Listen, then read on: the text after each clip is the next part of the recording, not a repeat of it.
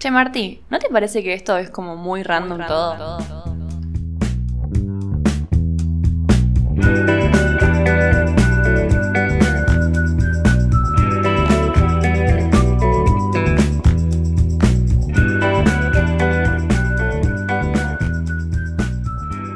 Bueno, como para arrancar les cuento un poco eh, de dónde surge este episodio.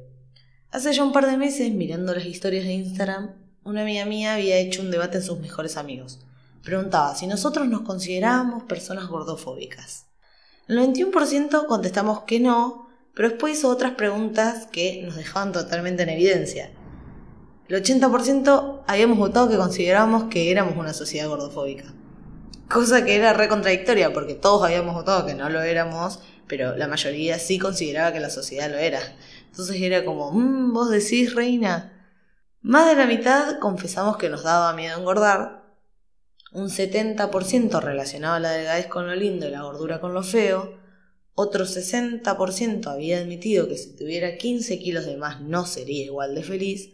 Y quienes habíamos hecho dieta, el 75% votamos que fue por una cuestión de estética y no de salud. Después de esa encuesta no había dudas. Yo era alta gordofóbica.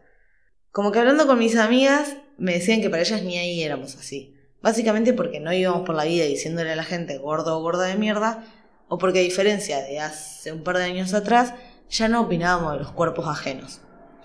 Con la cabeza dándome un par de vueltas, me pintó ponerme a buscar data, escuchar a gente hablar sobre el tema, leer un par de notas, ver algunas entrevistas y bueno, un millón de cosas con tal de no ponerme a estudiar. Cabe destacar que en este episodio no busco ni vengo a dar cátedra a nadie sobre este tema, no soy un especialista en nada de todo esto, ni tampoco soy activista de la diversidad corporal o del amor propio. Soy una piba de 21 años que quiere hablar del tema porque le interesa, porque Siento que es algo que nos toca a todos como sociedad y porque gracias a que yo elegí ponerlo sobre la mesa pude descubrir miles de conductas en mi forma de ser o en mi forma de pensar que no estaban bien, que nutrían a todo este problema social que se tiene respecto de los cuerpos gordos.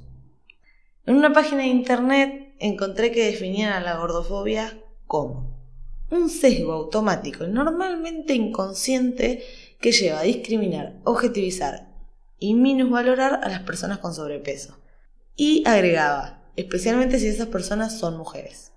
En todas las páginas aclaraba que es algo que nos afecta a todos, pero era mucho más visto en los casos de mujeres. Con respecto al término gordofobia, vi una entrevista en la que un influencer, Online Mami, que es activista body positive, hablaba de este tema y decía que ella prefiere usar el término gordodio en vez de gordofobia porque Fobia es tenerle miedo a algo, y en realidad lo que se tiene respecto de los cuerpos gordos es odio, rechazo, no tienen miedo. Cuando empezás a leer sobre el tema ves que salen un millón de situaciones y te das cuenta que la gordofobia no es solo usar la palabra gordo o gorda para bardear. Tener miedo a que tu cuerpo sea gordo. Pensar que las personas gordas están tristes o que viven en una constante misión por adelgazar. Que no te tomen en un laburo por tu contextura física que no te dejen entrar al boliche con tus amigues porque uno es gordo. Pensar que las personas con sobrepeso son valientes por hacer lo mismo que hacen todos los demás. Reírte de los memes que estuvieron circulando en la cuarentena sobre aumentar la curva o que de esta salimos todos redondos. Las marcas que no tienen diversidad de talle o te quieren vender el famoso talle único que no te entra en una teta. Y hasta nosotros mismos que vamos y las consumimos igual. Todo eso es la gordofobia en todas esas situaciones y en miles de situaciones más vas a ver este fenómeno. Cuando elegí el tema para hacer este episodio, me acuerdo que me sentí re hipócrita porque un montón de esas situaciones o de esas conductas que nombré siguen siendo parte de mi vida. Sin embargo dije, ya fue, es un buen tema para hablar, porque la realidad es que sin darnos cuenta terminamos convirtiendo la palabra gordo en un tabú, buscando constantemente esquivarla usando eufemismos como el gordito, la gordita, el grandote, la rellenita, por asociar que el ser gordo está mal, que en parte es culpa de que desde chico nos imponían que el ser flaco era lo que estaba bien. A la hora de ponerme en la postura del discurso gordofóbico, lo primero que se me cruzó en la mente es cuando se fundamentan en que no va por lo estético, sino por una cuestión de salud. Mmm, raro ese fundamento. Son muchísimas las personas gordas que tienen alimentaciones más equilibradas y sanas y vidas menos sedentarias que personas flacas. Ser gordo no está ni cerca relacionado con ser poco sano. Hay personas flacas que tienen dietas a base de ultraprocesados, que fuman cigarrillo, que toman alcohol a rolete, no por tener una figura que encaje con los patrones de belleza que nos imponen, se los tiene que considerar que son saludables. Como así también hay gente con sobrepeso u obesidad que no es sana. Una cosa no quita la otra, pero se tiene ese concepto. Pasa un montón como por ejemplo, si en Instagram una influencer que es flaca, hegemónica, sube una hamburguesa que es gorda de queso cheddar con una alta porción de papa, vas a ver que la gente abajo le pone, qué rico eso.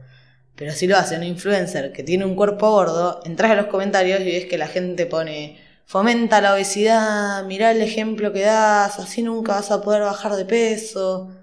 Con total impunidad a la gente le encanta opinar esas cosas y hacer ese tipo de diferencias.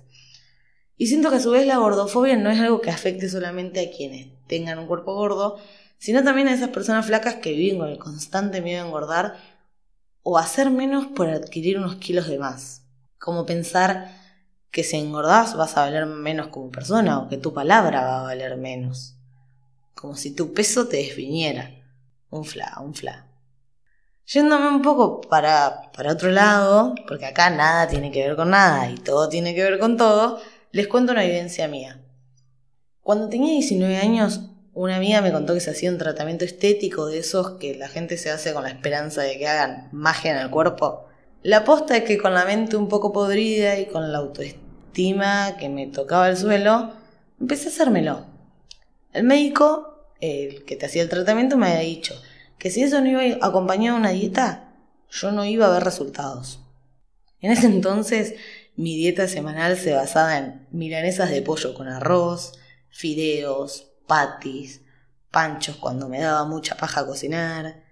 Las únicas verduras que comía eran calabaza y papa, y la gente me decía que la papa no era una verdura, ¿viste? Era como... En fin, solo por un incentivo estético decidí empezar con una nutricionista para que me armara una dieta que acompañara ese tratamiento que me estaba haciendo y así poder bajar de peso, obvio. Había ido a nutricionistas antes, pero siempre de esas que te dan dietas a base de pechuguita de pollo, costeleta de cerdo con ensalada, no comer pastas de noche. Y, si duraba dos semanas en, esas nutricionistas era un montonazo. Porque uno, qué sé yo, mi primer nutricionista fue a los 12 años y a los 12 años me iba a dar esas restricciones, yo no entendía nada. Por suerte me crucé con una nutricionista que me dijo que una dieta con esas restricciones no me iba a servir ni para mierda porque la iba a terminar abandonando, como me había pasado un millón de veces. Así que básicamente me enseñó a comer. Empecé a probar verduras, empecé a comer más frutas, mezclaba alimentos como para armar platos más completos, pero si tenía ganas me comía un sanguchito de milanesa con una birra, porque no iba a dejar esas cosas que también me gustaban. Bueno, así fue como que con la combinación del tratamiento y la no dieta, bajé 20 kilos. ¿Te imaginas cuando le caes a la sociedad con 20 kilos menos? Era un constante preguntarte qué habías hecho, pedirte que pases la dieta, recalcarte que ahora estabas bien, pero que con esos 20 kilos más eras un horror. Y no exagero, inconscientemente te están haciendo sentir así todo el tiempo. Pero no culpo a nadie ni juzgo a nadie, porque además yo misma había iniciado todo ese cambio en mi vida meramente por estética, por poder verme más flaca o sea, el mayor acto de gordofobia lo había tenido yo, que me empeñé en cambiar mi vida solo para bajar un par de kilos. Hoy, por suerte, veo toda esa etapa de mi vida y la veo con otros ojos. Estoy feliz por haber hecho ese cambio de hábitos, pero esa necesidad de verme más flaca que lo había impulsado en su momento ya no tiene nada que ver, sino todo lo que pude reflexionar y aprender de esa experiencia de mi vida. Les cuento todo esto porque capaz a alguien le hace bien escucharlo, saber que no sos un caso aislado y que todos esos mambos que lo formó la sociedad están en la cabeza de todos, todos vivimos con esas cosas dándonos vueltas.